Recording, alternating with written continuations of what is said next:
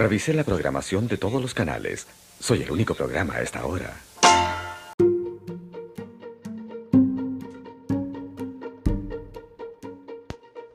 Y hey, qué buen día, buena tarde, buena noche, sea lo que estés escuchando este podcast. Te saluda tu amigo Jesús, Adame, aquí en el Club de los Donadi.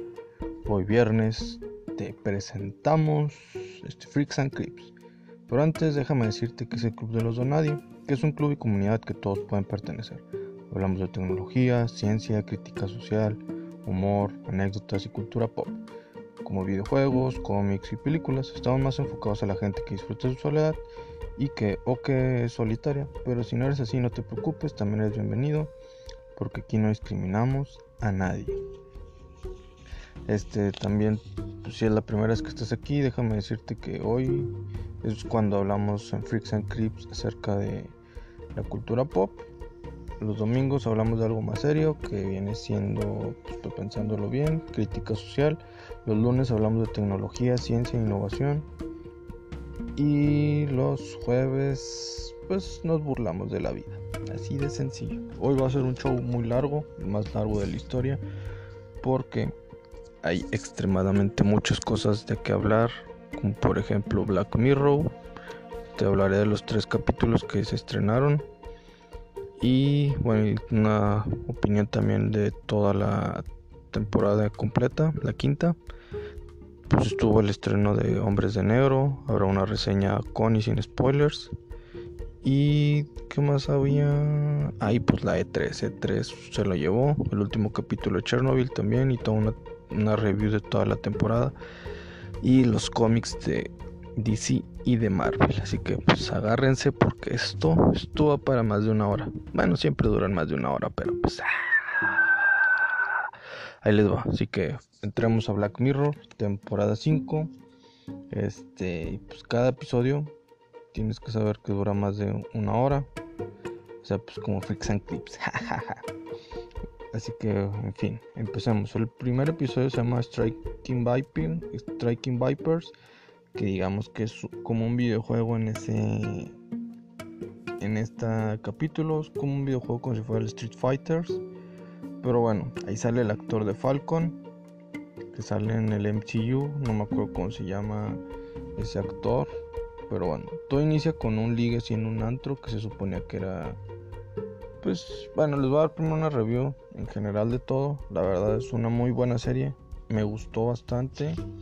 Si pudiera catalogarla, pues bueno, la mejor, para mi opinión es la mejor serie o es la temporada favorita. Mi temporada favorita de todas las que han habido, que son cinco.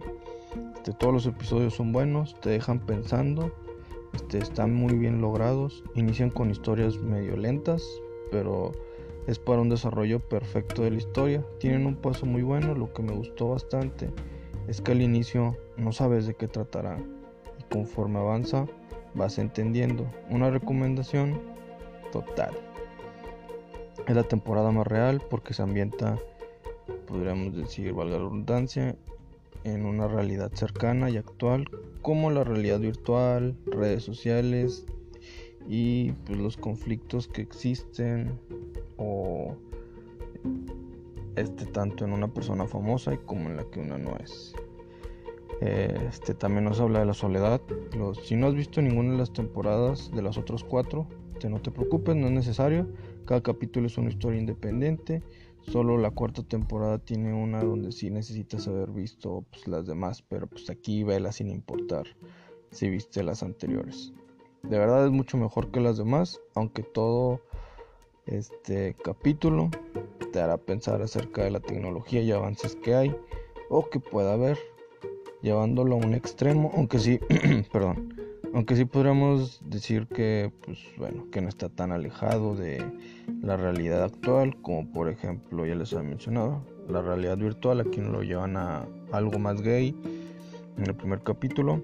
Nos hablan también del suicidio y de toda esta pues dependencia de la tecnología que tenemos en cuanto a redes sociales y también del maltrato tanto familiar y como pues en la gente famosa nos hablan pues ahí también de la soledad increíblemente cómo es que la sentimos tanto en la fama como en la pues en la vida común, que es muy difícil tener amigos y por eso muchas veces como en Japón existen sustitutos este de inteligencia artificial para la gente que no puede que batalla para tener amigos o que no tiene amigos. Entonces se me hacen temas reales y actuales y que sí te hacen pensar. Entonces iremos de capítulo en capítulo este, hablando qué es lo que sucede, qué es trataron de decir, qué me hicieron a mí pensar y espero pues a, a ti también te hayan hecho pensar. Y por ejemplo aquí, en el primer capítulo que les decía era Striking Vipers, este todo inicia en un liga en un antro, se suponía que era una cita hecha por el rooming del Falcon, pero pues así le diremos el Falcon, ¿verdad? Pero improvisó y ligó. Ya tomé nota, al fin pues ya podré ligar. Ah, chinga, no se crean. En fin, este descubrimos que pues ese roomie pues hicieran roomies porque es que una me extraña medio rara, pero en fin nos muestran que se la vive pasando videojuegos con este su roomie y este güey el Falcon 11 años después que se echó esta morrita pues bueno ya están casados celebrando el cumpleaños del Falcon que se llama Dani así que a partir de ahora le diremos Dani su ex roommate se llama Carl y acaba de cortar con su morra bueno un año antes. Su ex roomie le regala el Striking Vipers X o sea en referencia al Street Fighter y también la, le regala pues esta como tipo consola portable para poder jugar pues, y es llamada TCRK podríamos decir que es como el Switch porque es lo más portable que hay actualmente. Es un episodio inventado en nuestra época donde usamos la tecnología para ligar investigar todo consultar o monitorear la fertilidad en una mujer. Incluso después del sexo vemos el celular. Este mencionan a Captain Acrobat, entendí esa referencia. Carl y Danny juegan una partida virtual del Star King Vipers. Al pelear terminan besándose, eso los hace gay. Es pregunta para ustedes, la verdad. Chancel Danny eh, es bi porque pues también le gusta una vieja que hay en el jale. Pero Danny y Carl vuelven a jugar, pero solo se meten a tener relaciones. Después el hijo de Danny lo saca del juego, ya está ni todo como que se quedó así como que enamorado, disculpándose y dándole explicaciones de lo que le había salido, de que le había pasado. Ya solo se meten a jugar para cochear. Dani empieza a descuidar a su esposa hasta que pues la olvida. hasta olvida el aniversario de bodas. Tienen pues hay teléfonos ya plegables, así que pues les digo, aquí está todo muy actualizado también que te empiezas a preferir la tecnología que las demás personas y Cal ya no este ya no disfruta estar con las chavas este Carl le gusta pues su mujer como en los juegos pero digamos que Dani decide poner orden en su vida y guarda la consola y el juego y empieza a evitar a Carl todo por el bien de su hijo. Siete meses después al fin Dani pues bueno embaraza a su esposa y es de nuevo el cumpleaños de Dani. Su esposa invita a Carl a una cena en la casa para que los tres pues puedan cenar. En la cena Carl le dice a Dani que en la medianoche estará en el juego para que hagan el delicioso una vez más al final. Lo hacen y después de eso la cita lo cita en lugar en el real para poderse besar y saber si es algo real o es ficticio, si son gays o no. Se besan y no pasa nada, se pelean, terminan con la, en la policía.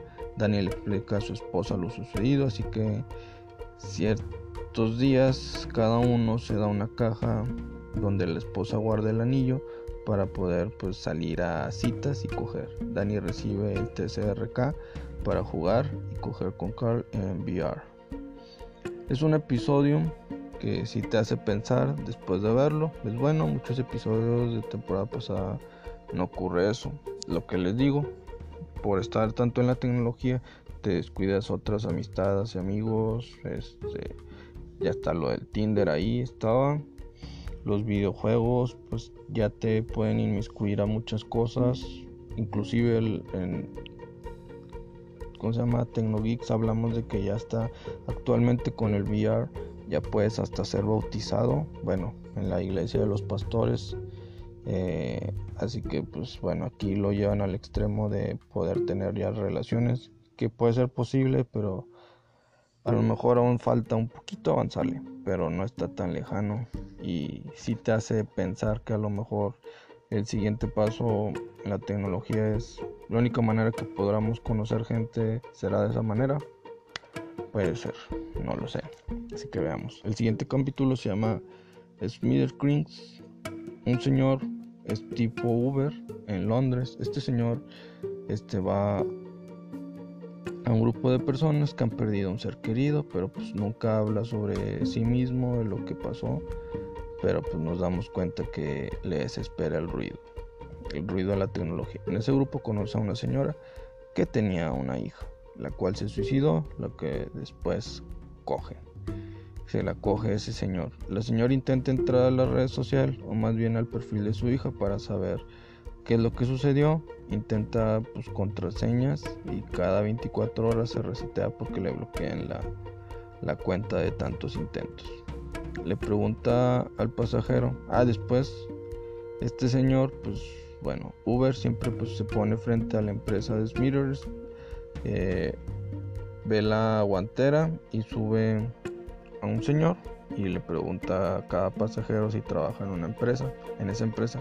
Si contestan que sí, los lleva abajo de un puente, les apunta con un arma, los amarra de las manos y los mete a la cajuela del otro carro.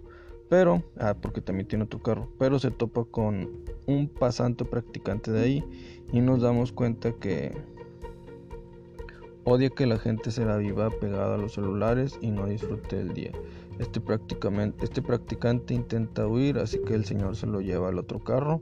Al ir manejando una patrulla ve que lleva, pues bueno, a alguien atrás, el señor se lo lleva en el otro carro yo lo iba en la parte de atrás con la cabeza tapada porque lo paran pero pues este huye se sale del camino y llega como unas como pueden ser unos pastizales y se les compone el carro. Se sale del carro y amenaza con dispararse al practicante si la policía no retrocede. El señor les pide al pase al pasante que lo pues, contacte con Billy Barrow. El Billy Barrow es el dueño de la aplicación Mirror, bueno, no solo aplicación, sino la red social, digamos que es como si fuera Facebook y este sería como si fuera Mark Zuckerberg. Él le contesta que no lo conoce, que pero pues sabe quién puede contactarlo, que a lo mejor su jefa lo puede ayudar a, a poder contactar a otro contacto que conozca él sí.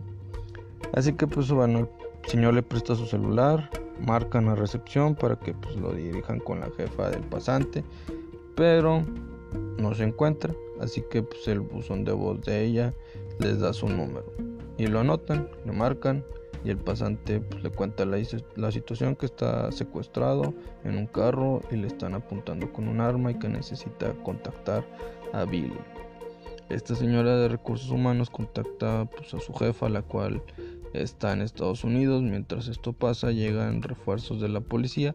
El otro carro, pues, o sea, el, el descompuesto le pertenece a una adolescente y van a investigar qué había pasado con ella. La chava de Estados Unidos y su equipo hacen un hack al celular del señor y ahora pueden escuchar todo lo que esté diciendo. Bueno, no es un hacker, pero pues bueno, ponen música y dicen que dejan la llamada activa y dicen que pues está pues en espera y escuchan al Señor. El Uber murmuró, este es mi último día de vida. La policía entra pues, a la casa de la dueña del carro y descubren una foto del señor Uber. Descubren que la dueña murió en marzo y el señor Uber es el hijo de esa chava.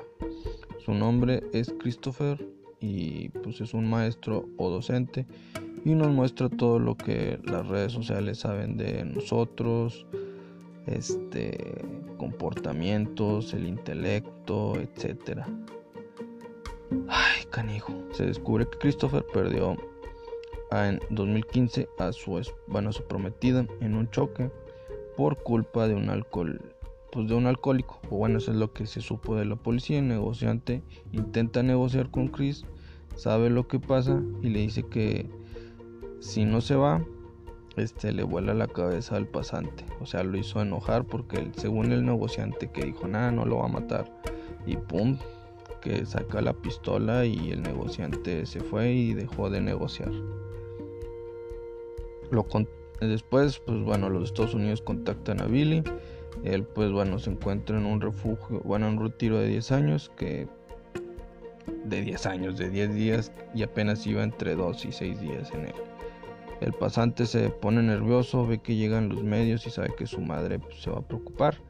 Chris le dice que la pistola no es real, los demás lo, escuchan porque recuerden que lo están espiando. Chris se da cuenta y dispara. Solo dijo lo anterior pues para poder este, calmar al, al chavito.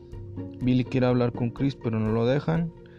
Este le dicen que los del le dice la CEO, no más bien la COO, la de gerente de operaciones y el del FBI, así que pues que no deberían de hacerlo, así porque después mucha gente va a querer robarle dinero, van a estar secuestrando a todos sus trabajadores y van a siempre a pedir dinero. En eso, Billy pues quiere ayudar y decide hacerlo por el medio de su laptop y satélite activa el modo Dios. Chris solo quería pues decirle que gracias a la app se distrajo mientras manejaba y chocó con un carro. Su esposa muere, culpan al otro carro por ir borracho. Todos confortan a, Chris, pero él sabe que él mismo la mató. El pasante escucha esto y, siente empatía. Billy quiere ayudar a Chris y este pues le pide que le y le dice, ¿sabes qué? Pues pídeme lo que quieras. Chris le dice, ok, dame la contraseña de la señora con la que me cogí, que su hija se, se suicidó y se la dan. Chris deja ir al pasante, pero no puede salir porque pues tiene seguro de niños. El pasante este, intenta quitarle el arma a Chris para evitar que se mate. La policía ve el conflicto y le disparan. Bueno, no ve que le hayan volado a la cabeza, pero bueno, fue un episodio épico comento lo mismo, te deja pensando después de verlo y aparte es muy actual por toda esa gente. Si tú vas y sales a cualquier bar, te vas a dar cuenta que la gente se la vive en el celular. Y luego es muy raro que dicen, no, es que es la mejor fiesta a la que he ido.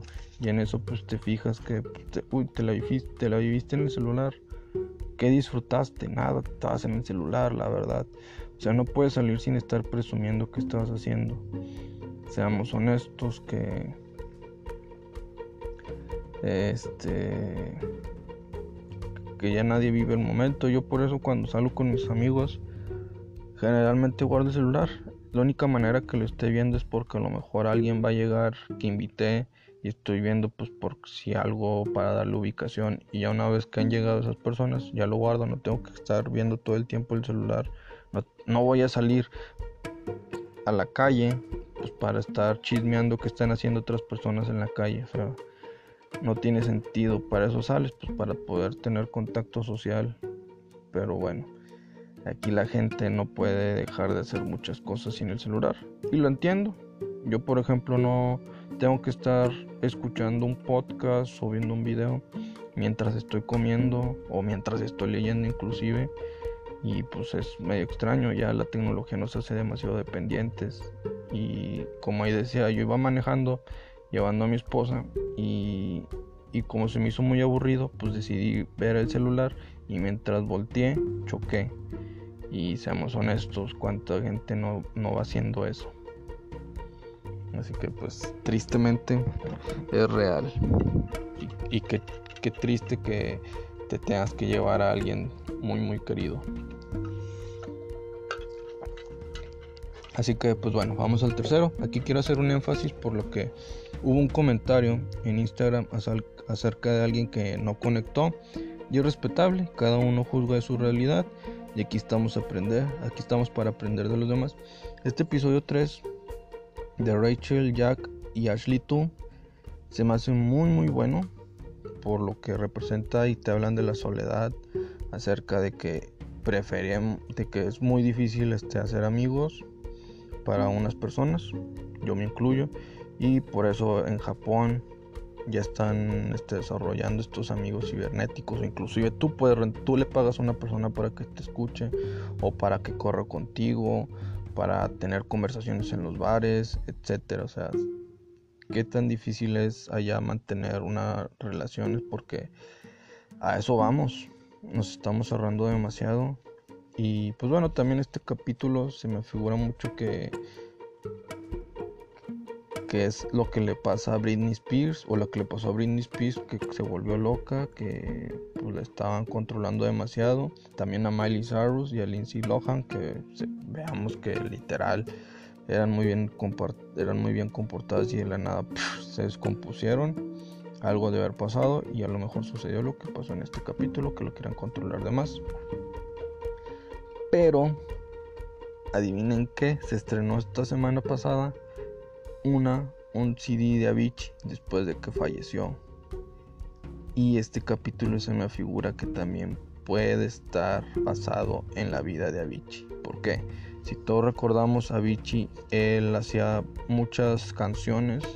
Bueno, que en paz descanse, este es el único pues músico de música electrónica que a mí me ha gustado, ¿verdad? Y digamos que Avicii pues todas sus canciones que salían eran muy felices, nunca te hablaba de depresión ni nada, son muy felices. Si tú escuchas el último CD que sacó, o sea, no te habla tanto de felicidad, te habla inclusive de pedir ayuda, de tristeza, etcétera, etcétera. Entonces, yo les digo que escuchen ese álbum y se den cuenta de a lo mejor y esto está basado en la vida de Avicii. No lo sé, podría ser. Este entonces, porque también, bueno, en fin, hablemos de la de este capítulo. Es una chica que admira mucho a un artista o cantante, ve que hay un evento de de talentos y le llama la atención, pero le da miedo. Este artista se llama Ashley O, que es Miley Cyrus. Llega, llegan por ella a la escuela, su papá, que pues bueno, es de control de plagas de ratones, su camioneta es como la de Bobo y Retonto, este, ya en que era, una, era un perro, pues bueno, aquí es un ratón camioneta. Causa la burla de los demás, típica relación, pues ya sabes, de padre e hijo. Ellos preguntan cómo fue el día. El joven responde con, pues creo bien. Ellos lo toman como que a la ligera, de que, ok, mi hijo que está bien. Ah, pues todo va bien. Ella es la chica nueva de la clase. O sea, la entiendo. Yo fui seis veces nueva en una escuela y sé lo difícil que es pues poder hacer amigos a la primera y más pues cuando eres alguien reservado. Esta niña solo le importa escuchar música, su cantante favorita, Ashley O, este, una especie de Miley. La niña ve un programa tipo talk show donde pues ahí va esta Ashley. Ahí ella habla acerca de sus canciones, se introduce una especie de robot llamado Ashley 2 una inteligencia artificial tipo, tipo Alexa, pero más inteligente y con personalidad de la cantante. La Ashley O si se siente pues vacía, toda canción que saca se le ocurre en sus sueños, cuando despierta le escribe, así es como también nosotros escribimos nada serio, pero esos están de la verga, la verdad, nuestro podcast no vale la pena. De la niña le pide a su papi una Ashley 2 de cumpleaños y que se la dan completita. La Ashley tú, no sean mal pensados. La niña se llama Rachel y cumple 15 años. Ella tiene una hermana más grande, rebelde, mamonzota como todas, que se llama Jack. Su jefecita falleció años atrás. Rachel le pregunta acerca de la inspiración de las canciones de Ashley O. Al sentirse deprimida o vacía, Ashley O empieza a escribir canciones de deprimentes y su manager no quiere eso. La inteligencia artificial logra convencer a Rachel de inscribirse al concurso de talentos. A Ashley le medican o la drogan para poderla controlar. Ella no se siente sí misma, pero decide revelarse y no se toma sus pastillas antes del concierto, se maquilla emo. En el concurso Rachel se cae de la silla, se pone nerviosa y se va. Aunque también pues como que no le estaba haciendo medio bien, la verdad lo hacía muy muy chafa. Lo único que le preocupaba a Rachel es que había decepcionado a Ashley 2. Descubre el equipo de Ashley que no se estaban tomando la medicina y sus letras emo de canciones. Jack pues la hermana de Rachel decide tomar a Ashley tú y esconderlo en el ático. Ella, ello provoca un conflicto entre las hermanas, salen los trapos, pero esto no es todo. Ashley y su tía también explotan. Trapos por todos lados, mucha ropa sucia que lavar papos. Pero nos, nos la drogan a Ashley O en su comida y queda en coma, referencia a Saint Juniper. Este, y aparte ese coma es irreversible. Después de enterarse de las noticias, Rachel y Jack, Jack decidió devolverle la Ashley 2. A Ashley pues, le escanean completamente. Seis meses después, Rachel no le habla a Jack. Ashley 2 despierta por lo que escucha a Ashley en las noticias y graba todo lo sucedido en, las noticias. Muestra que, que crearon una nueva tecnología que puede leer la mente y comunicar con los sueños, etcétera. Este, provocando que que, aún se pueda componer. Este es una farsa de la manager. La, que aún podía componer pues esas canciones. La tenía. O bueno, de hecho sí, pero todas las canciones que hacía eran como que muy, muy, muy emos, ¿verdad? La sacaron. Sacaron a todas las Ashley 2 del mercado debido a que pues, dejaron de funcionar, entre comillas, de la batería. Gracias a esta este, usaron esas muñecas o la inteligencia artificial para imitar la voz de ella y poder componer esas canciones. Después ven eso, Ashley 2 se alocó y recordemos que el papá de ellas pues, estaba, estaba experimentando con ratas, este, con sus cerebros, etc. Con esa tecnología, las niñas, está Jack y Rachel deciden entrar a los datos de la inteligencia artificial y ver qué es lo que le pasó a la muñeca. Jack ve una cosa brillante en la pantalla y la larga provocando que se eliminen los limitadores del cerebro, solo usando un 4% del cerebro de la Ashley original, ya que copiaron el cerebro de Ashley o tal cual. Después la restringen. La muñeca pues empieza a contar toda la verdad de lo que sucedió. Su tía la drogó, inventó esa historia. La Ashley O le dice que lleva que la lleven a su casa de Malibu para la para pues, poder juntar toda la evidencia posible que tiene en su laptop y poderla mostrar a las autoridades. Llegan ahí y pues Jack finge ser de las plagas contra ratones para entrar a su casa. La realidad es que Ashley solo quería ir para desconectarse y matarse para dejar de sufrir estando en ese estado. Pero pum, de la nada despierta la verdadera Ashley, pero llega uno de los del equipo de los managers y Rachel y Jack la detienen. Su, tío, su tía prepara una presentación gráfica 4D de Ashley O para el lanzamiento del nuevo disco. Este tipo de representaciones de hecho ya existen, también es lo que quieren hacer con Michael Jackson y con otros artistas que ya han fallecido para que no pueda ir a sus conciertos. Así que les digo por eso que estos son muy reales estos capítulos.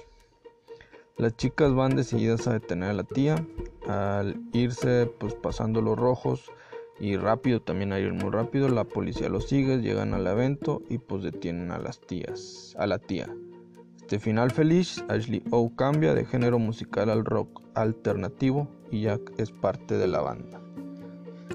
Y es lo que les digo, este Avicii falleció, que en paz descanse, y hacía sus letras muy, muy felices. Ahora tiene un nuevo disco como que no es tan, tan feliz. Y pues no sé si la sacaron de un libro o si ya las tenía hechas y no lo dejaban sacarlas porque si ustedes leen el detrás de las letras de este de Avicii, ahí en Spotify, pueden ver que menciona que casi todas las escribió como en 2014, 2016, porque no habían salido al aire, pues a lo mejor porque los managers no querían que escribiera este tipo de canciones. esa es mi relación que puede haber entre Avicii y este capítulo. Y digo, esto es lo triste de que muchas veces no entendemos la soledad que otros viven, como a lo mejor tú si tienes muchos amigos dices, ah, pues todos los demás tienen amigos. Y no, a veces se complica y a veces aunque batallemos para tener amigos, pues al ver a los demás que se pueden juntar intentamos, pero los demás no quieren ser nuestros enemigos y pues decidimos dejar de intentar y por eso nos aislamos en los videojuegos, en los podcasts, en los videos de YouTube, en los streams de Twitch, este, leyendo, este, o con inteligencias artificiales para poder sentirnos no solos, porque lamentablemente ya la gente nos falló. Y este pues es un acercamiento a ello, porque incluso tienes a tu hermana y tu hermana pues le vales madre, literal, y, y pues tú lo único que te tienes de amigo es una máquina. Y pues yo en eso más o menos me identifico. También entiendo lo que le pasa a esta chava famosa que le están controlando demasiado. Ah, y, en y pues se siente vacía uno porque no es ella misma. Y pues se siente sola. Se suponía que es un familiar. Entonces, qué triste ello. Por eso también digo que se ambienten muchas cosas reales. Y qué bueno que estén tomando este tipo de acciones este, en Black Mirror. Espero y más gente pueda entender desde el punto de vista que yo les hablo. Si no te gustó, pues es respetable, no hay problema.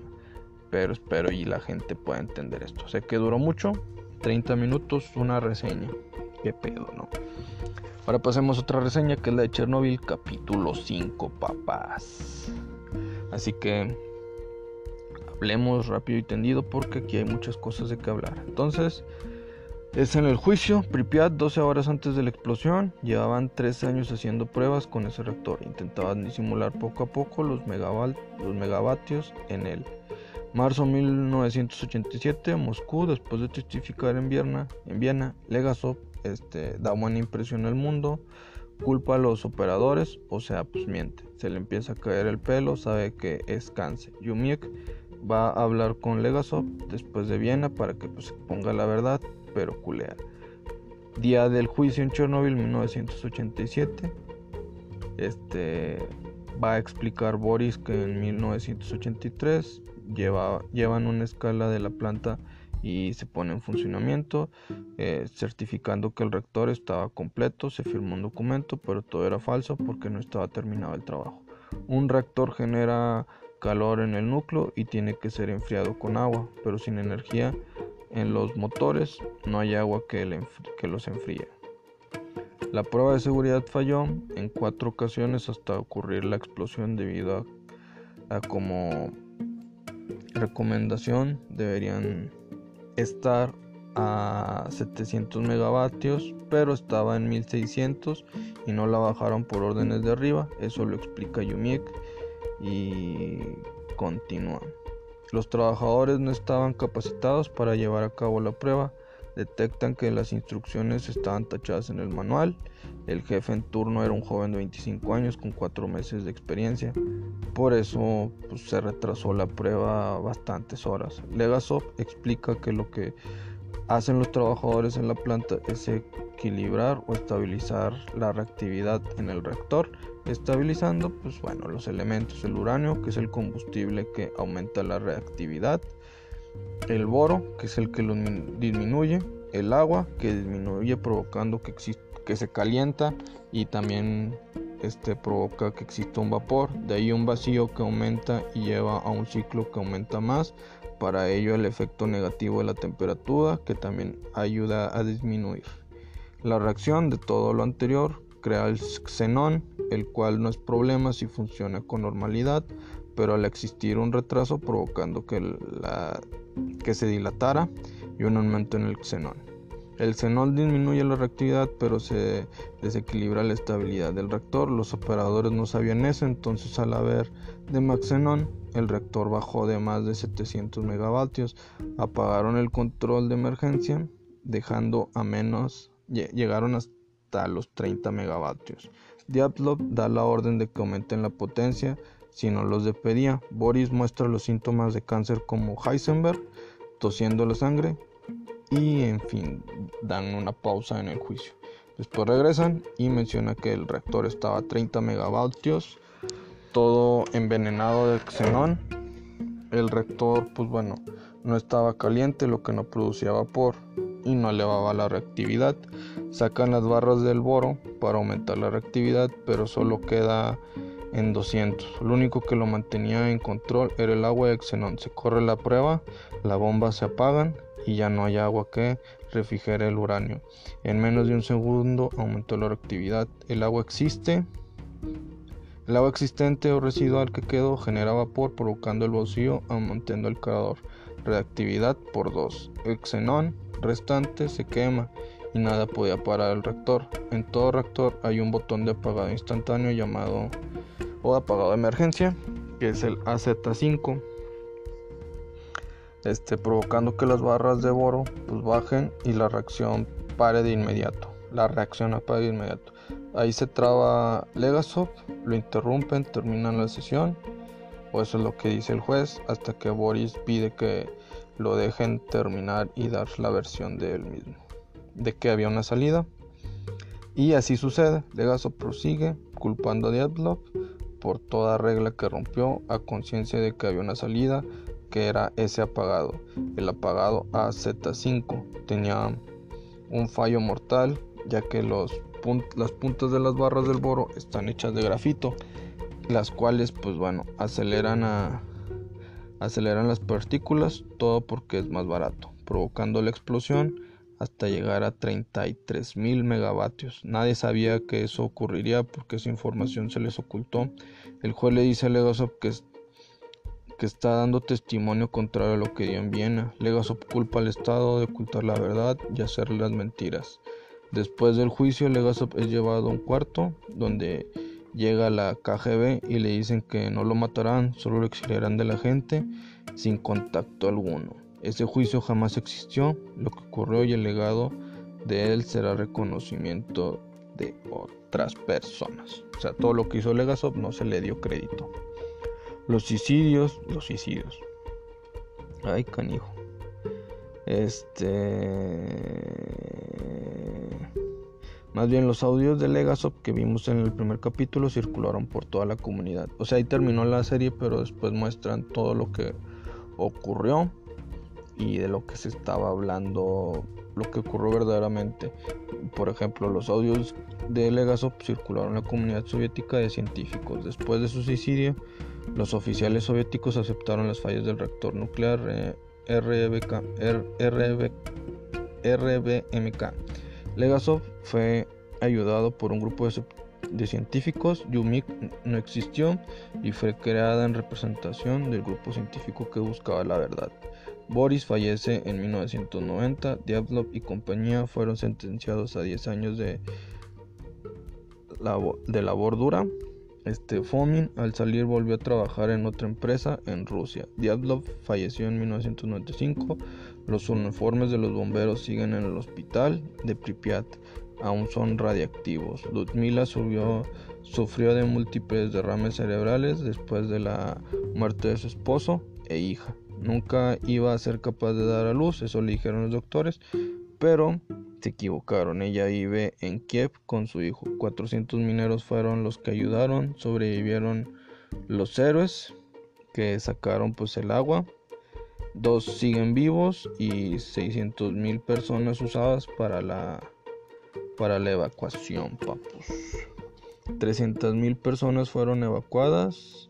Gorbachev culpa a Chernobyl de la caída de la URSS. Se estima que hubo bajas humanas entre 4.000 y 93.000 personas, pero según la URSS fueron 31. Serie muy bien narrada, en mi opinión. Tiene un paso muy muy bueno, increíble, nunca se te hace lenta ni tampoco rápida. Tiene una explicación increíblemente detallada, incluso si tú no eres un experto en este área, la vas a poder entender, es muy entendible para todos, a lo mejor no tanto para un niño, pero si mínimo llevaste la prepa y llevaste todo este tipo de situaciones de física y, química, la vas a poder entender. Este tiene una producción muy épica, te contextualiza pues todo y por la edición pues te hace sentir en la época. De verdad es una serie que vale mucho la pena ver, no sé si sea realmente como sucedieron los hechos, porque se menciona que este, Rusia quiere hacer su versión donde culpa a la CIA de que hayan ocurrido todas estas catástrofes. Así que veamos cuál es la verdadera razón, si la CIA es la culpable o, o realmente este Rusia o realmente Estados Unidos por querer evitar que este Rusia le ganara en la jugada de, la, de los reactores nucleares, pues decidieron echar a perder o estropear pues todas las todos estos todas estas plantas de energía nuclear.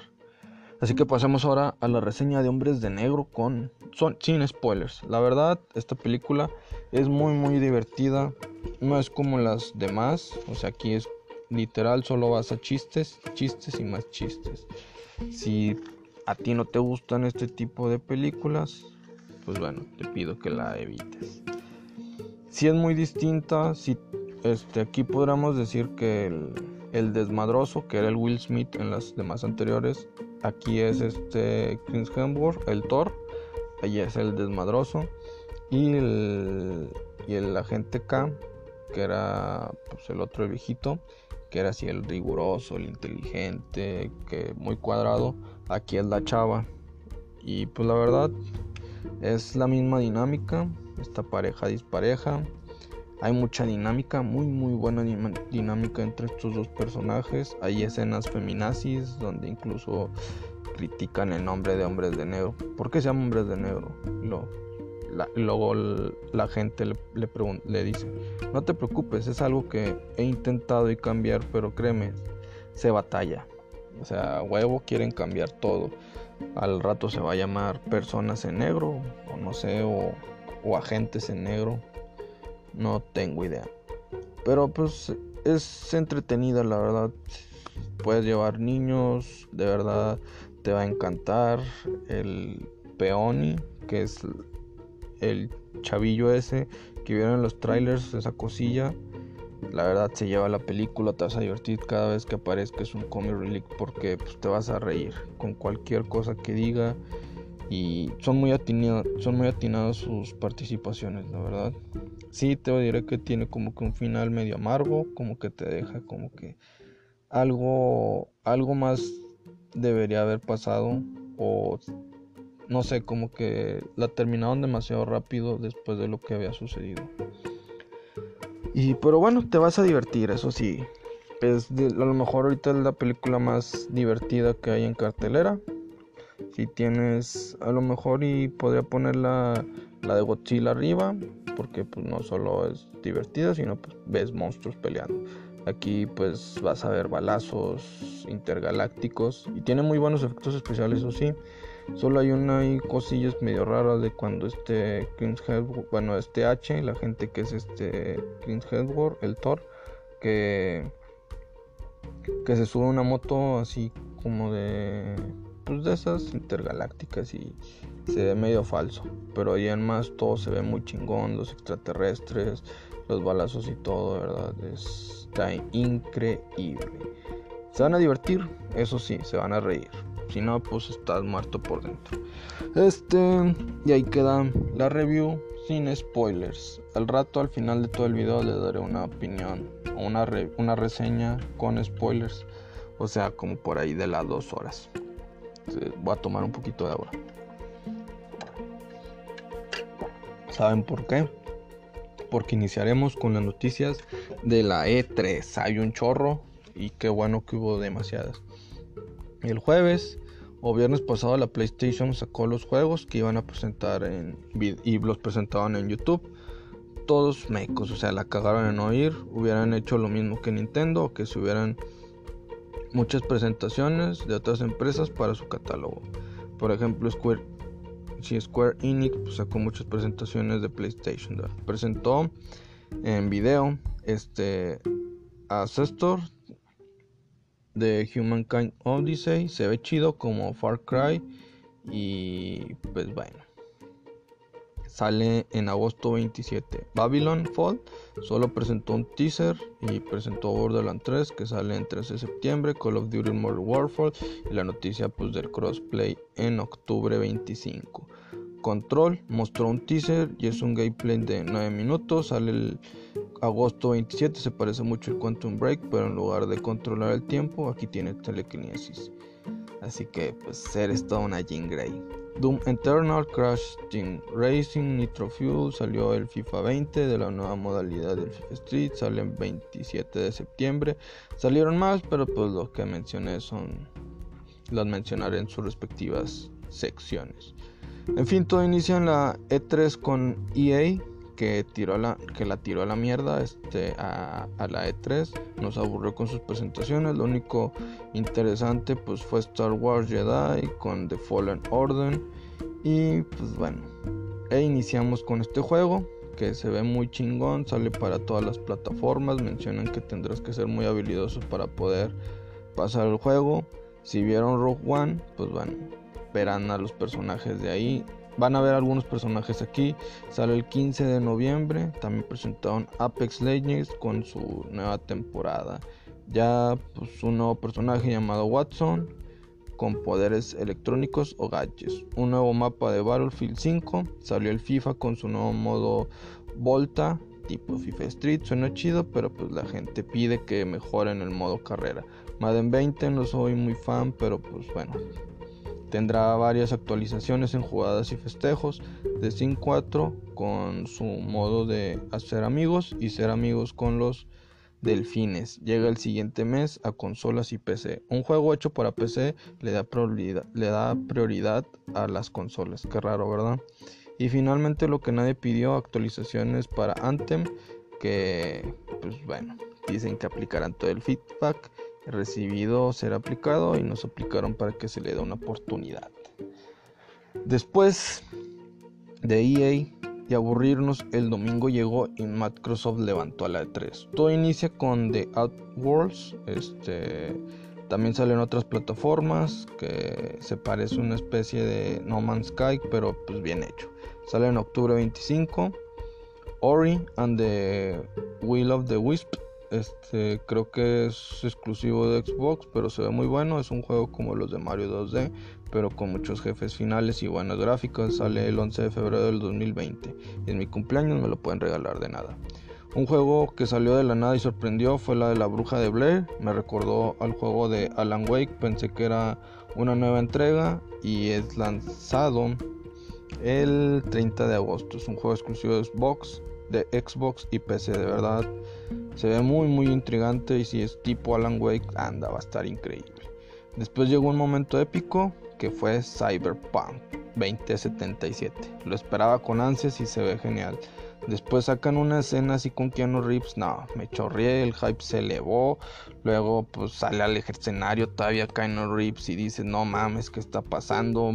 Y la epicidad se llevó al máximo me subo al carro de, esto, o sea, hasta hice mi preventa en ese instante, sale el 16 de abril del 2020, ya lo puse en preventa, no sé cómo lo va a pagar, pero pues ya estamos bien hypeados. Como en, en Amazon lo puedes pedir y ya si al final no lo pides, nada lo cancelas y no pagas. No es como que vas a Game Planet, pagas tus 100 pesos, ya lo apartaste y si al final no lo completaste, esos 100 pesos ya se desperdiciaron. Así que pues bueno, que bueno, gracias Amazon. Este, sigamos. Una de las cosas que también me gustó y que se veía muy muy chingón era el Microsoft Flight Simulator, que sale en 4K, se ve a madres, o sea, es como si estuvieras viendo, como si estuvieras viajando en un avión, nada, es que aquí tú lo estás piloteando. Si tuviera una compu potente, la neta, pues lo contemplaría para comprarlo. También sale en consola, pero pues no es la misma experiencia. Sale en 2020 sin fecha de lanzamiento. La verdad se ve increíble. Sale una sale una remasterización para PC de Age of Empire 2 Definitive Edition en el otoño. Psychonauts número 2 hizo una aparición, también sale para la Play. Sale este año, en, 2020 saldrá Lego Star Wars de Skywalker Saga, o sea, podrás jugar todas las películas. Así que pues te vas a tardar un chingo en acabarlas, la verdad. Dragon Ball hizo una aparición, pero pues es lo mismo de siempre. Sale un juego llamado 12 minutos que saldrá en Xbox PC. Salen a inicios del 2020 y pues nos habla de un bucle eh, que un hombre está vive en un bucle de 12 minutos en presente, pasado y futuro. Después llegó otro momento vergas como la presentación del Gears 5. Sale en septiembre 10, presentaron nuevos modos de juego, más no el gameplay eh, de la historia principal. Septiembre dejará a todos pobres y noviembre nos dejará sin Navidad porque hay un chorro de juegos que se estrenan en esas dos fechas. Las hordas de, de Gears regresan y un modo de escape. Este, hype, hype, hype. Forza Horizon con Lego Speed Champion se ve raro, aunque la combinación de carros reales y Legos se ve medio extraña, pero a la vez se ve chido cómo vas destrozando los escenarios de Lego. Desde ayer disponible. Crossfire llega a Xbox en 2020. Se presentó el juego de George R. R. Martin, el de Game of Thrones, el que lo escribió, que se llama Elden Ring, pero sin fecha de lanzamiento. Al final nos hablaron de Project Scarlet, pero pues ya hablé de ello el lunes. Después Halo Infinite, que sale en la nueva consola en 2020. A finales, yo supongo que va a ser en noviembre, casi siempre los Halo salen en noviembre, a principios de noviembre, que bueno. Nos muestran a Master Chief siendo rescatado por un Marine y en eso son atacados. El jefe descubre que han perdido la guerra. ¡Oh! La armadura es como la que tenía antes. Como en Xbox, PlayStation, etc. sale el juego de Jedi Fallen Order, nos cuenta el estudio Respawn Entertainment que estaban desarrollando otro juego. Cuando EA llegó y dijo que esa sería un buen juego de Star Wars. o sea, estaría chido porque EA no puso, o sea que va a estar muy chido porque pues, este EA no puso sus manos desde el inicio. Y adivinen qué más. Halo Infinite será compatible con Xbox One. Esa es una gran noticia. Yo me estaba preocupando, no sabía si iba a vender un riñón o qué onda, pero pues basta. Ya no tengo que comprar el Project Scarlet. La nueva consola con mi Xbox One ya es suficiente. PC hay también IPC. Según Xbox Wire, este, Microsoft afirma que, había, que habrá pantalla dividida en el Halo, o sea, ya podrás jugar con tus amigos para pasar la campaña en modo local. Todo lo anterior fue reafirmado por Phil, mi papá Spencer. Este güey es la mamada, la verdad. Porque dice que todo va enfocado por respeto al consumidor. Gracias, gracias, gracias, gracias. La pregunta que rompió el internet debido a que el estudio CD Projekt, que son los que desarrollan Cyberpunk 2077, también antes Witch, Witch, Witcher 3, este, y en ese juego pues había muchas escenas de sexo. Preguntaron los fans que si se podría tener sexo con Keanu Reeves. La respuesta fue es que es un personaje muy importante y ya, o sea, no negaron nada. El personaje de Keanu Reeves es Johnny Johnny Silver Silverhand, un artista de rock convertido en guerrero. Entonces, Bethesda en la noche del domingo presentó lo que debía ser el Fallout 76 desde el inicio o desde el principio que lo sacaron, haciendo más tradicional a los Fallouts anteriores Buena noticia, el país de que si los usuarios regresaran a darle otra oportunidad, después llegó una oleada de de Elder Scrolls Series, este, mostrando un juego de Commander King que se ve de la verga por ser simplemente un juego de, del celular. Para años, para niños podría funcionar y luego lo único chido de esta presentación pasó fue Ghostwire Tokyo. Fue presentado por Shinji Mikami y muy efusiva y el tráiler fue impactante, pensé que era una película, empiezan a desaparecer personas, así es, Thanos aparece, no se crean, pero se ve chido la verdad. Este Wolfenstein, este Youngblood se ve bien y sale en julio 26. Se presentó el software Orion, algo que nadie esperaba, pero pues ya hablé de ello el lunes. Ya, y al final, pues bueno, cerraron con el Doom Eternal que sale en noviembre 22. Se ve increíble y hay un modo multijugador llamado Battle Mode, donde dos jugadores son demonios contra uno que asume el rol de Doom Slayer. Y al final también habrá una versión de coleccionista con un casco que puedes usar. Quiero uno, pero del Master Chief. Después vino Devolver Digital con sus conferencias random, bien extrañas, pero de risa. se burlaron de las demás empresas. El único juego que me llamó la atención fue My Friend Pedro. Se ve chido el juego de plataforma de un niña, de un ninja y pues bueno, espérala en PC y Switch en junio 20. Este después aquí llega lo de PC el lunes. Aquí mostraron hasta el hardware como pantallas para gamers, tarjetas gráficas, etcétera pero también juegos. y a ello vamos. Hubo lanzamientos de juegos medio X como Age of Wonders, este, Planet Fall, este, Chase, Crystals, Conan Shop Shot. Era una broma este, de abril y ahora pues, es una realidad. Salió Chivalry 2, un juego en el cual se, pues, se basaron en los del For Honor y pues bueno, Evil Genius 2, World Domination, se ve chido. Tú eres el villano, un RPG de que se llama Grifflands y pues esos son muy vendidos en el oriente, todos los que son los RPG. Midnight Ghost Hunt, Son of Conquest, este Telling Line donde tienes que encontrar la verdad de otras personas. Zombie Army 4, Dead War, peleas contra zombies nazis en la Segunda Guerra Mundial. El lunes, después pasó de esto también el Ubisoft.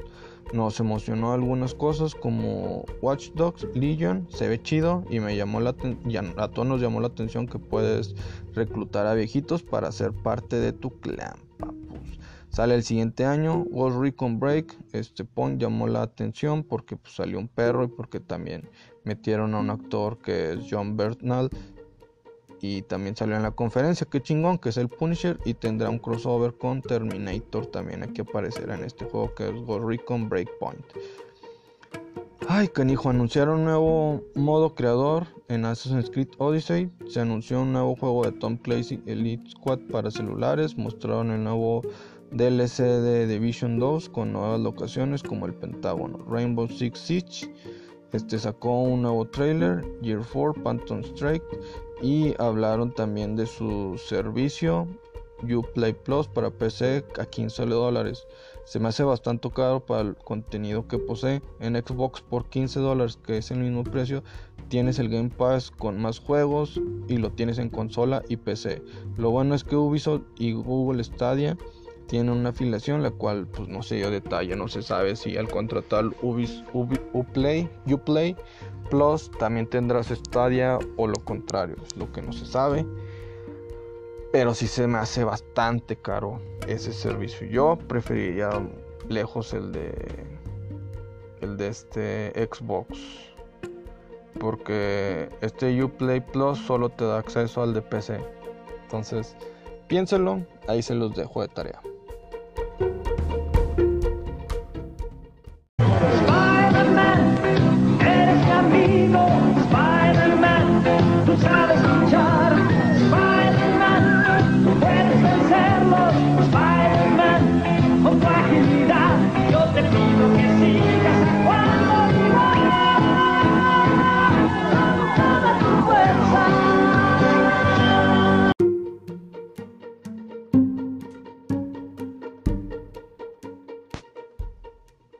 Adivinen que todavía siguen más. Después de Ubisoft llegó el turno de más RPGs, o sea, de Square Enix, porque pues allá en Japón se venden muchísimos, un buen. Por eso Xbox le está apostando a eso de traer juegos acá. A mí de los RPG que quiero es Mother, pero pues a Nintendo le vale. Square Enix para la mayoría de este lado del charco pues no nos gustó, va a un mercado específico, pero pues mencionaremos uno. Todo inició en el remake de Final Fantasy VII, se ve pues super verguísima la verdad. También después salió Dragon Quest Builders 2. Si te gustó Minecraft, Minecraft. Ah, no, sí, si te gustó Minecraft, este juego es para ti. Un juego para que es hecho por mexicanos que es Circuit Superstar. Es un juego de estrategia de carreras donde pues se ve bien y estará disponible en todas las plataformas. Pero se ve chido porque tú vas planeando de que cuando cambiarle las llantas a los carros, este, los pits, que tan rápido tiene que estar cambiando las llantas, etcétera. y la carrera se maneja sola, pero tú vas planeando todo lo que la implica. Eso está muy muy chingón. Entonces otra remasterización de Final Fantasy, pero de Crystal Chronicles, Shadowbringers de Final Fantasy traerá una nueva expansión. También se remasteriza el Final Fantasy VIII. Nuevo DLC de Kingdom Hearts 3 que se llama RIP 2.9 que sale a finales del año. Mucho repollo. Aquí como Dragon Quest en Switch traerá una versión retro. Dragon Quest presentó el 11S Echoes of a Elusive Age. Pero lo que queríamos ver, el juego de Avengers, se ve de la verga los personajes, pero a lo mejor la historia es buena. Será una historia diferente al estilo de las de Marvels, como Spider-Man, que ya vimos en PlayStation. A ver qué tal sale eh, y sale, se presenta más bien en mayo de 2020. Los de la Play tienen una ventaja, sale antes y contenido exclusivo, exclusivo. Xbox y PC también lo tendrán, pero la Switch se la peló. Según reportes dicen que este juego va a tener algunos cambios en, en las personas, bueno, en, en los gráficos de los personajes porque ya hubo demasiadas quejas, entonces el estudio decidió pues hacer esos cambios, hasta aplicar todo ese feedback. Yo creo que eso es una mala noticia porque en desarrollo de consolas eso puede generar muchos glitches. Espero sean muy buenos y los puedan aplicar muy bien porque pues bueno, como quien dice faltan 11 meses para el estreno de este videojuego. Hay tiempo, no es como una película que la puede retrasar y le cambie los gráficos y ya. Aquí pues puede haber glitches. Entonces veamos qué sucede. Aparte mencionan que vas a poder utilizar más trajes y los vas a poder ir desbloqueando y que no va a haber DLCs. Eso es una historia muy buena. Ya al final el martes fue de Nintendo, inició fuerte, después anuncia puro repollo de juegos que no tenía, este mucho RPG y termina de manera épica. Vamos a ver qué presentó, que fue a dos personajes del Smash, uno de Dragon Quest 11 pero el importante es el que esperábamos que era Banjo Kazooie. Nos trolearon al inicio y pues se mamaron, pero al final pues sí era. Ojalá haya un remake para Xbox, PC y Switch de Banjo Kazooie, la trilogía, ¿verdad? Nos presentaron Link's Awakening y donde era un tráiler de directo en la infancia, sale el 20 de septiembre. Trials of, Trials of Mana se se presentó otro RPG. The Witcher 3 llegará a Switch a ver si qué tal se puede ver, pero bueno, según esto se especifica que será 720p píxeles de resolución, o sea, hasta HD nada más. Sale otro RPG de Fire Emblem Three Houses, tiene una fanaticada increíble esta saga, donde sale Marsh, Roy, etcétera, de los que están ahí en Smash. Resident Evil 5 y 6 son traídos al Switch este año. Llega el Contra Rogue Corps, otro directo en la infancia. Podrán disfrutarlo en septiembre 24. A ver si está igual de difícil que los del Super Nintendo. Este Marvel Ultimate Alliance 3 se presenta el 19 de junio. No me gustan los de julio que diga. No me gustan los gráficos. Se ven pues más chingones los de el juego que yo yo estoy jugando en el celular que se llama Marvel Future Fight y eso que es un juego móvil, o sea, ¿cómo puede ser que tenga mejores gráficas eso? Entonces también se presentó el Mario contra Sonic de los Juegos Olímpicos de Tokio del 2020, el Animal Crossing, igual se lo presentaron, pero dicen que se retrasa hasta el 2020. Y cerraron épicamente mencionando que se está trabajando o que se está desarrollando en una secuela de The Breath of the Wild, o sea, de un The Legend of Zelda. Muy bien Nintendo, muy bien. Ya en otras noticias, Ubisoft anunció que Netflix estrenará una película de Division, The Division con Jessica Chastain y Jack Gilligan, producida por David Leitch. Fecha por determinar. Se dice que la serie Loki será desarrollada en 1975. Avengers Endgame mencionan sus escritores que el salto de 5 años fue a razón de que No podían ser más porque sería muy caro con los efectos especiales y manejar este tipo de situaciones como los cómics de What If, qué pasaría si el capitán este, quisiera rendirse y cinco años son necesarios para mostrar ese cambio. John Colette Serra será el director de Black Adam, donde La Roca es el protagonista y ya van a iniciar grabaciones. Ya que hablamos de Chernobyl, Rusia quiere o más bien hará una serie de Chernobyl, dada su versión donde culpa a la CIA de entrometerse y provocar dichos sucesos. A ver qué tal. Ya que les dije. Chris Hemsworth y Tom Holland promueven a Men in Black International y Spider-Man Far From Home. Está muy chida esa entrevista, de verdad, véanla, se cagarán de risa. Sony muy bien hecho, hasta que salga bien. Warner Media se espera que salga su servicio a finales del 2019. Ya el mundo sería pues, los primeros meses del 2020. Se cree que esta es la razón por la que Softing se canceló. DC Universe no sé cuál sea su futuro o si será parte de Warner Media. Aquí donde veo la competencia, aquí es donde yo veo que es la competencia de Disney Plus. El servicio contará aparte con HBO, Cinemax y todo el catálogo de Warner Bros. Será épico, agárrense porque es un buen deal. Su costo se rumora que será entre 16 y 17 dólares al mes, un poco costoso, pero pues incluye bastantes cosas. Ojalá y comics de DC Universe también. Es más cara que HBO, Now que cuesta 14 dólares, bueno 15 dólares, Netflix que cuesta 13 dólares, Hulu que cuesta 6 y Disney Plus será de 7 dólares.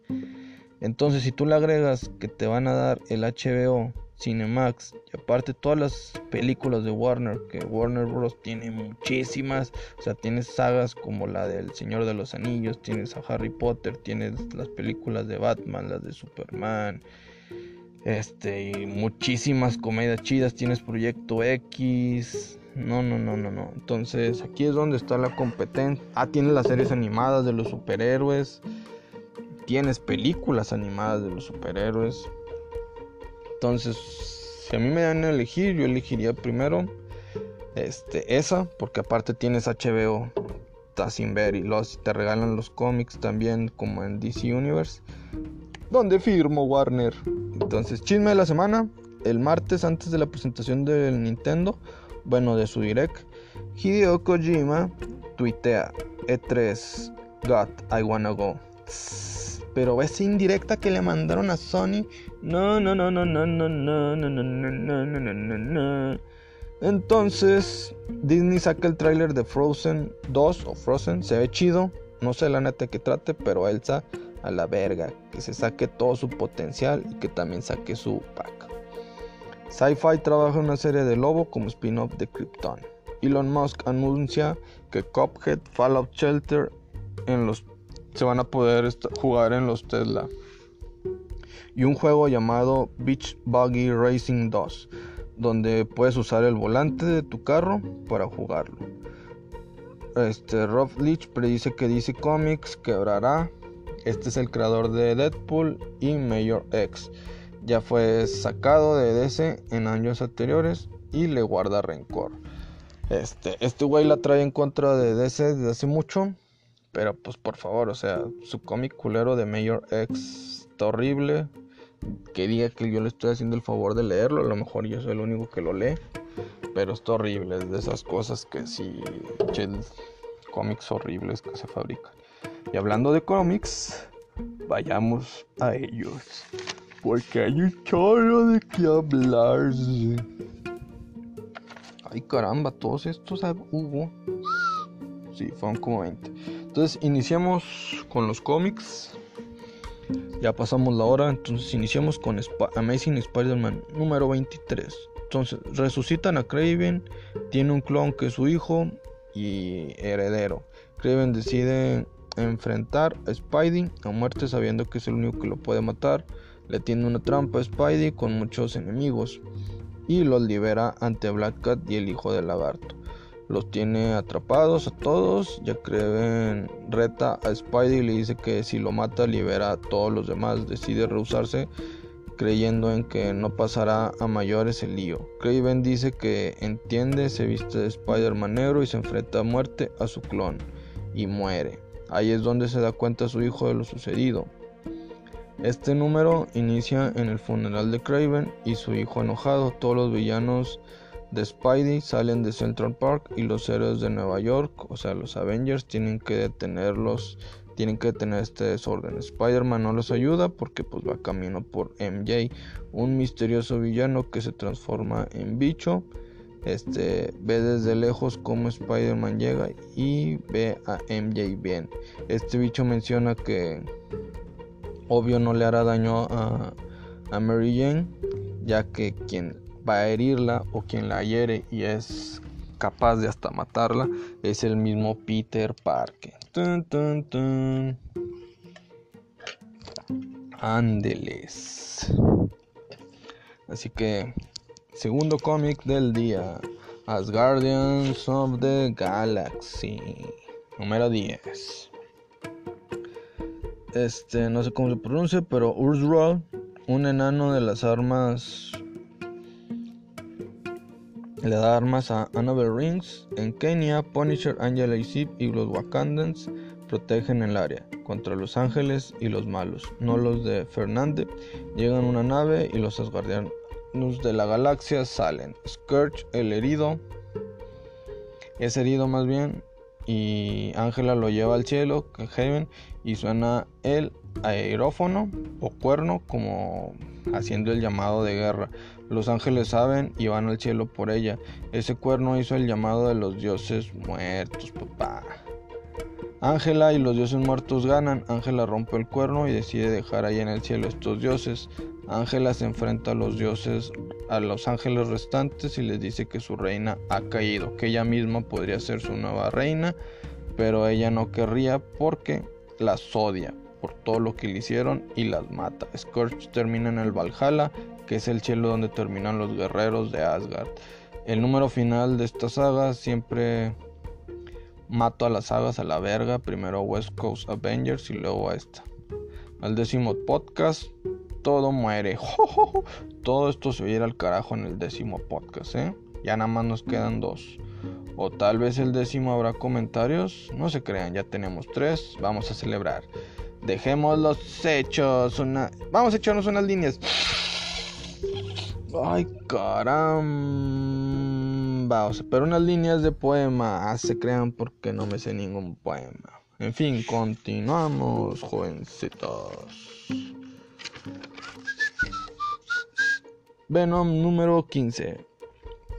Recordemos que Venom y Eddie y Eddie Brock se separaron. Eddie se le otorgó un nuevo, simbionte para, por una bruja y entre más se enoja y usa un simbionte cada vez se convierte en parte del ejército de Malekith. A Jack O'Lantern también le potenciaron sus habilidades y está quemando toda la ciudad. Al tener esos nuevos poderes puedes hacer lo que desees. Eddie al estar acostumbrado al enojo lo que lo hace lo hace peligroso, pero también cero creativo. Recuerda que su hijo recuerda a su hijo más bien y se fortalece. Llegan guerreros de Cinder y los vence, pero es consciente de que Jack no podrá. Por eso decide ceder su simbionte mágico a los inocentes para protegerlos ante el desorden de Jack en la ciudad. Y al transformarse todos, dice We are Venom. Jojo, épico papá. Y Eddie fabrica con su simbionte un hacha y copia a Thor y lanza un rayo a Jack y le quita el cristal de la, de la bruja. Regresa con su hijo, el Eddie, papus. Después vamos a X-Force número 9. Y adivinen que el ejército de Strife ataca a la X-Force. Ya Blacksmith, por ello Blacksmith este, detiene el tiempo y le dice a la X-Force donde se encuentra Cable, este, Deadlock, este Cannibal y Warpath van por Cable, encuentran al Tecnovirus todo propagado, por lo que Deadlock lo corta. Ay, canijo, me cansé. Y encuentran a Cable muy débil. Pero no es el único con el Tecnovirus. En la otra celda se encuentra Aliyah. Los demás de la X-Force son derrotados por los secuaces de Strife. Rachel se libera del control mental. No sé si también liberó al Phoenix. Si es así, ya le cargó el chile a Strife. Así que a tener cuidado porque se viene más peleas, se vienen cosas más grandes, se vienen cosas épicas, se vienen más cosas. Este, la verdad está muy chido este cómic de, de, ¿cómo se llama? Del X-Force. El de Venom también es 100% recomendado. El de Spider-Man también. Asgarden el de Galaxy, pues ya se acabó. Entonces ese sí no. Superior Spider-Man número 7, la verdad solo lo leí porque este salía esta Quenpool y pues bueno. Doc Ock versión Spidey se encuentra en San Francisco, donde los gigantes de hielo se encuentran también. Para evitar pérdidas humanos, Superior Spider-Man los transporta a una especie de limbo a, a toda la población. No sabe si habrá efectos secundarios Ay, canijo, estornudé bien fuerte. No sabe si habrá efectos secundarios a lo largo del, a largo plazo.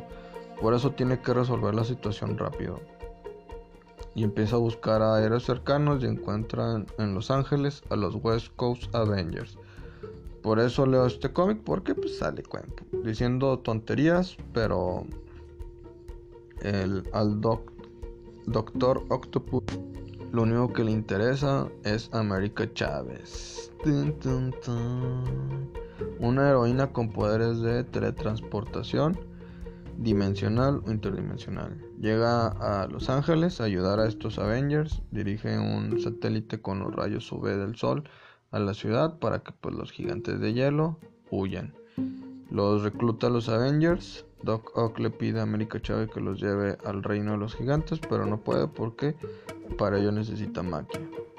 Necesita magia por lo que van a Nueva York y llegan a apoyar a los cuatro fantásticos. Después vemos Simbionte, Simbionte Spider-Man número 3, que está bien culero, pero bueno. Recordemos que Spider es vencido y el simbionte asesina al villano. Misterio sigue sin entender ¿Cómo es posible eso? Que Spider-Man haya asesinado a alguien. Mientras tanto, Spidey pelea contra Electro y lo vence. En eso llega Felicia, Black Cat y hablan. Felicia ¿eh? Le pide que le dirija la verdad, más bien que le diga la verdad a su tía May él se enoja y la abandona. Felicia se va a su departamento y en eso se encuentra Mysterio. Mysterio la, chantajea con que le dé una muestra del traje negro de Spidey y a cambio le dará los archivos que Kingpin le dio, cómo le dio sus poderes de la mala suerte a Felicia. Ella acepta, Felicia desnuda, se desnuda para Peter, cogen, se puso un lipstick para poder dormir a Peter. En eso pues corta un pedazo del traje y se va, el simbionte regresa a Peter y despierta. O sea, ya sabe que lo han traicionado. Tun, tun, tun. Invaders número 6. La verdad está increíble este del Capitán América. Namur este, pelea contra el Cap. En eso caen las bombas biológicas provocando que los civiles se transformen en atlantianos. O sea, necesitan de agua para poder sobrevivir. Namur inunda la ciudad. Tony Stark intenta detener a Namur, pero Cap Captain Marvel llega y lo evita, explicándole que el Cap, todo lo que el Cap le intentaba decir a Tony. Y entonces van por Ney. El Capitán América va por Ney para llevarla al agua, ya que pues se acaba de transformar en un atlantiano. Tony intenta reparar a Human Torch, la máquina no, no el Fantastic Four. Bucky habla con Tony para preguntar por el Cap. Él le responde que salió para pensar las cosas. Bucky le dice que Tony que todos todos lo van a arreglar, que él conoce mejor que nadie a Namor. Entonces nos muestran un recuerdo de Bucky con Namor en 1943 y uno de su pelotón que les pregunta que qué harán después de la guerra. Bucky le responde que ser un héroe y vivir de los desfiles y tributos que le hagan la gente. Namor responde que hará un mundo donde no existe una guerra como esta. Jo, motivo, por eso quiere unir al mundo. ¿Cómo? Haciéndolos a todos atlantianos. Después pasamos al Silver Surfer Black número 1. Número que mitiga porque en un futuro donde Thanos mata a todos solo queda el Silver Surfer pero negro. y con el Mjolnir. Una pregunta era cómo mierdas hizo así, porque era negro. Supongo que en este cómic de 5 números nos dirá. Este número nos habla del Silver Surfer, su nombre es real es Nominrat y de cómo es conocido en otros lados y nos muestra que es conocido como en unos como la muerte porque es el herado de, el de Galactus, lugar que va, lugar que es destruido. Lo cual le toca ver cómo es que pues destruyen cada planeta y, y la gente sufriendo. Por ello nunca, pero él jamás los olvida y jamás los deja de escuchar, ni a los planetas, ni a los seres, y ellos son su motor.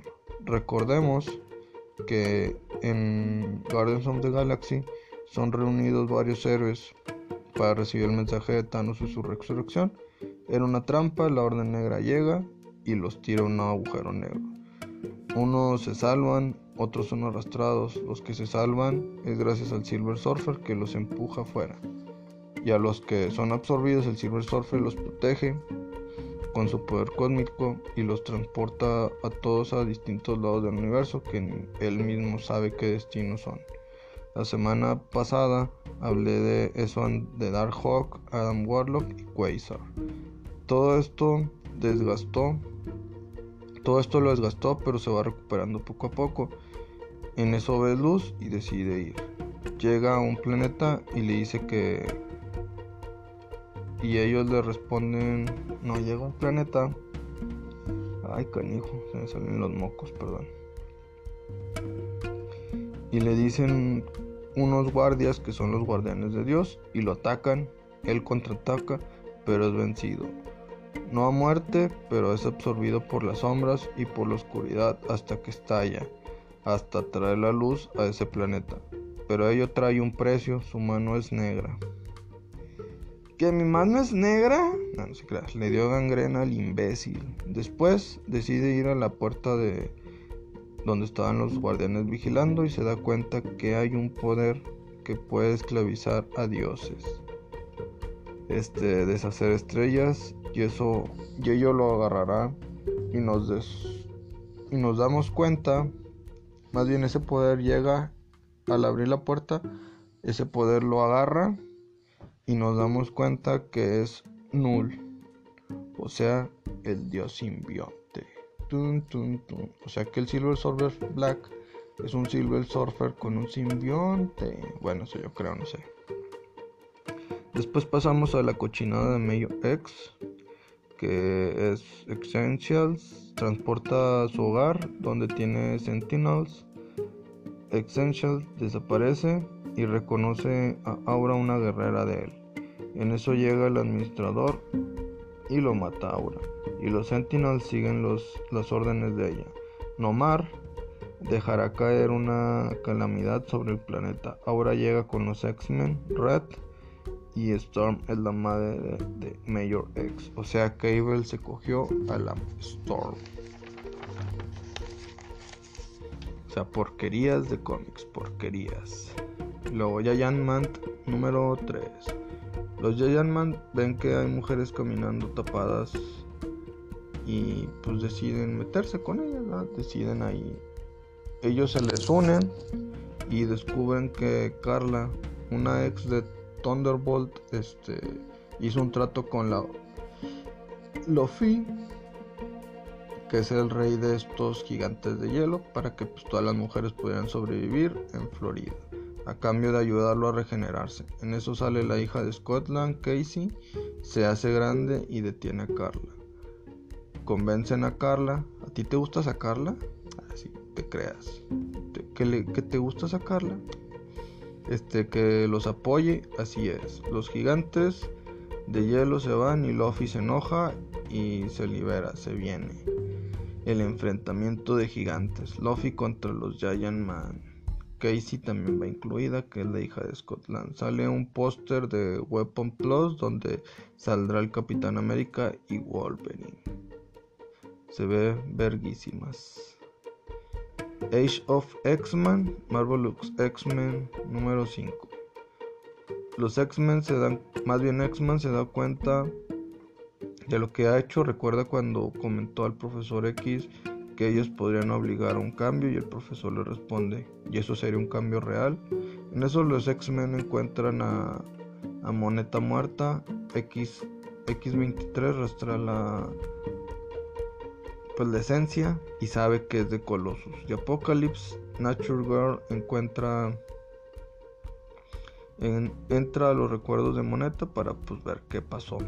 Moneta busca a Colossus y se topa a Apoc. Él se le acerca y ella entra a su mente y ve que X-Men X-Men lo reprogramó para dar el mensaje de amor y ser el villano de esta realidad como siempre han sido Apoc y Cable, que es X-Men sin el tecnovirus y bueno, y en eso Apoc la mata.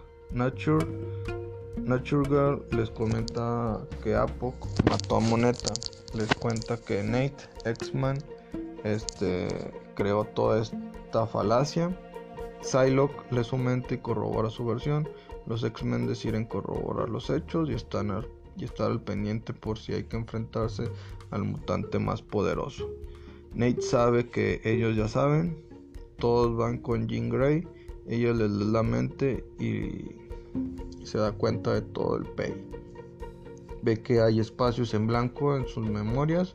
Ella recuerda la conversación cuando intenta convencer a Nate de que le dé una oportunidad más a los mutantes, pero falló. Nate decide contarles la verdad, llega con ellos y es atacado por todos. Los detiene y les dice que es un mundo que ese mundo fue creado para mostrarle a los mutantes que pueden vivir en paz y que lo y que él creó ese mundo. Él es ese mundo. Tun, tun, tun. Age of X-Men, Apocalipsis and Extracts número 4. Ay, canijo. Omega Red pelea contra Genesis en forma de Capitán América. Mientras tanto, Colossus va con Kitty y la convence que algo había entre ellos y se besan. Omega Red le muestra la verdad a Genesis y lo mata. Apoc siente eso y transforma a los Extract. Genesis con su hijo suspiró. Con su último suspiro mata a Omega Red. Apoc lo regenera y duerme a todos. Trevor al dormir ve a Apoc y a X-Men y a X-Men más bien que se ponen de acuerdo de quién es el villano y el rol que deben de hacer. Apoc es consciente de lo sucedido. O sea que Apoc es parte de toda la falacia de X-Men. Es correcto. Spider-Man Life Story número 4. Los 90, los 90 papus. 1995. Todo inicia con el Doc Ock viejo atacando. Descubre a Ben Riley, que es el clon de Spider-Man, y le dice que sabe la verdad de él. Acaba de fallecer la tía May. Recordemos que ella y el Doc eran pareja, por eso él dejó de ser un criminal en Nueva York. Tony Stark va a Park Industries para proponerle a Peter que se alíen. Él le responde, pues cuando dejes de fabricar armas, Tony se enoja y dice que gracias a él se ganó la guerra y van un paso adelante de Rusia. Recordemos que MJ y Peter se divorciaron. Jessica Jones y Peter salen o se acogen. Doc Ock busca pelear con Peter. Él sabe que Spider Man es Peter Parker porque Harry le contó todo al Doc Octopus. Culpa Doc Ock culpa a Peter de que la tía May lo dejara. El Doc analiza la sangre de Ben y Peter y menciona que Peter en realidad era el clon, como en los 90 eso pasó y la gente se enojó. Benny se enoja porque pues, siente que le robaron años de su vida, ataca al doctor, Peter lo separa y el doc los ataca. Ben con su sentido arácnido, pues sabe y lo esquiva. Harry se interpone y salva a Peter. Muere Harry. Peter le da un libro con todo lo que hizo, sus rutinas, contraseñas, etc. a Ben para que tome su vida. Él se siente culpable de haber vivido al máximo cuando Ben tuvo que vivir a escondidas. Ben fue Spidey a escondidas, el, el Scarlet Spider. Y le y le marca... Ay, canijo.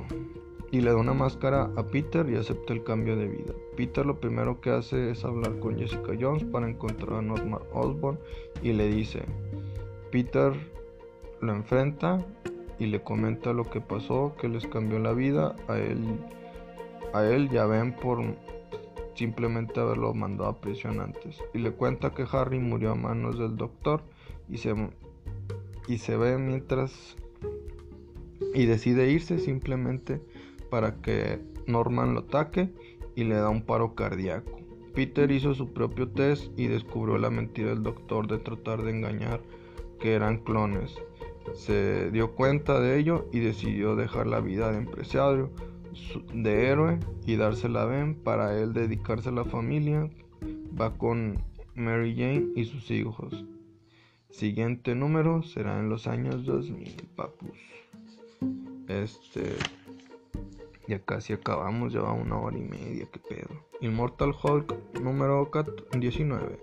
Resumen de Hulk. Está.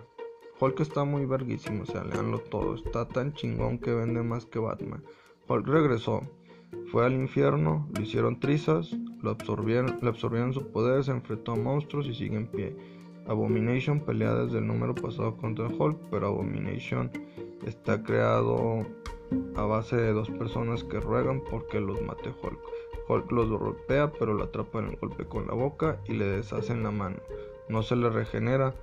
La milicia es consciente de que Abomination puede herir a los civiles y a los testigos, así que los asesinan. En eso llega Betty, versión Red Hulk, y los mata para los mata por haber asesinados civiles. Betty llega donde estaba Hulk herido peleando contra Abomination. Betty le arranca el corazón a Hulk y se lo come. Las portadas de estos cómics están de no mames. Gracias a Alex Rocks, Alex Ross y, y las narrativas también, puff, están de no mames. Pasamos a lo mero bueno que es a DC Comics. The Batman Who Laughs. Batman este, activa el protocolo Last Laugh donde encierra a Gotham y evita que entre o salga alguien. Un plan de contingencia en caso de que el Joker contaminara el agua con su gas de la risa. Batman activó este, este protocolo para poder darles unas cuantas horas más para planear algo. Batman planea enfrentar al Batman Who y quiere que Gordon y su hijo lo ayuden a proteger la ciudad. El Batman Who está en otra realidad donde Bruce Wayne es más viejo y ha privatizado toda la ciudad y sus servicios para evitar la corrupción. En eso intenta matar a Bruce Wayne de ese universo. En eso Batman apaga toda la energía que contenga metal oscuro y lo canaliza en la mansión. Batman con los visores que tiene puede ver a sus versiones y ve que pues no todos son felices. Batman está a un 5% de convertirse en el Batman Full se quita los visores para poder enfrentarlo. El Grim Knight, que es el Batman versión Punisher, está a punto de envenenar el agua cuando llegan Gordon y su hijo con el traje de Batman Beyond. Momento épico, y el Grim Knight le cuenta lo que hablaron Gordon y su hijo, que jamás volverá a confiar en él y es una máscara nada más, ya que el hijo de Gordon es un asesino serial. Es correcto. Batman y Alfred transportan a una versión joven o niño de Bruce que es feliz porque si Batman muere debe de existir alguien que lo pueda que, pueda vencer al Batman Hulas. Pero Bruce, este Batman Hulas le revela que el Batman más feliz es el Batman de este universo, ya que ya que ha cometido muchos errores y ha aprendido de ellos. Y por eso lo ataca y le pone su suero y lo transforma en otro Batman El evento Leviatán. Batman llega donde eran las oficinas de Argus y se topa a Lois Lane. Menciona que Superman está en el espacio por asuntos familiares y cuestiona a Batman que dónde está Talia al Ghul. Menciona que Argus, Spiral, Dio, Catmons desaparecieron, esas centrales de inteligencia y la gente que trabajó o trabajaba también. Atacaron a Amanda Waller, el papá de Lois, secuestraron a Clark y luego lo liberaron para contar una historia y cada vez más pistas salen y más sospechosos. Eliminan de los de los sospechosos a Luthor por no tratarse de algo de ego, sino pues enseguida diré que fue él. En eso encuentran a Steve Trevor. Batman le pregunta a Trevor de cómo se mantiene invisible los radares. Él le contesta que cada vez que Batman crea un gadget, Argus crea uno que lo contraataque. Batman le pregunta qué pasó ahí. Trevor le contesta que allí era la Odisea, donde los superhéroes y humanos se podrían entender. Luego fueron atacados y fue envuelto en una cápsula y al final el edificio colapsó, explotó y Steve, y Steve pues como si nada. Y él piensa que sobrevivió porque ya es parte del Leviatán. También culpa a Lois de ser el Leviatán. Hasta Batman la quería culpar. A cada persona que perdonan de vivir son parte ya del Leviatán. Ay, canijo. Trevor ataca a Lois, le dispara, le da en el hombro, llega Green, Arrow y, electrocuta a Trevor. Batman dice que tienen que actuar ya y resolver todo antes del amanecer, si no será demasiado tarde, por eso necesita juntar a los mejores detectives. The Question nos observa a lo lejos, después el Leviatán van con la doctora Strand, este, ay canijo, y ella pues trabajaba en Argus y planeó todo lo de la Odisea y le comenta que sus ideas deben hacerse realidad y en un mundo actual que no sirven no será posible, no sé, en un mundo actual que no sirve, no sería posible eso. Pero en el nuevo de ellos todo va a cambiar y le invita a ser parte de desarrollar su plan. Superman número 12. Todos los villanos reunidos en las zonas fantasmas planean una emboscada al papá de Clark y a toda su familia, a toda la familia de él. Supergirl, Crypto, Jonathan, Jorel y Superman reunidos peleando contra Zod, Rogulzar y los de la Phantom Zone. Supergirl tiene el hacha de Rogulzar y fue a buscar respuestas al espacio. Todos pelean hasta que Jorel arregla la nave y escapan pues, toda la familia de, la batalla. Carol les cuenta que toda la verdad. Eh, que Rogulzar sí destruyó Krypton y que intentaron ocultarlo. Toda esta la verdad por parte de Circle, que es Candelo. Superman le pregunta a su padre si él era parte de del Circle, él responde que solo busca una unidad en universo, por eso lo intentan matar, porque nadie la quiere. Kara tiene que irse para ir a buscar a Gandelo y se lleva a Jonathan, Subs y John. Este, empieza a analizar el hacha. John le cuenta que fue parte del círculo, pero en la batalla vio que Subs y Sot estaban a Super Speed y quiere saber Super Speed y quiere saber este, qué es lo que, de qué fue la conversación. Siempre le comenta que lo que hablaron fue de que Zod ayudó a salir a Rogulzat porque sabía que Krypton fue destruido como parte de una conspiración y le pide a Sub que lo ayude a vencer y a conseguir cada nombre detrás de la conspiración y sabe que Yorel fue parte de ella. Sub le dice a su padre que si él sabía con antelación de la destrucción de Krypton, y que por ello decidió salvar a, salvarlo a él y tuvo tiempo de poder enviarlo a la Tierra. En eso llegan a donde era Krypton.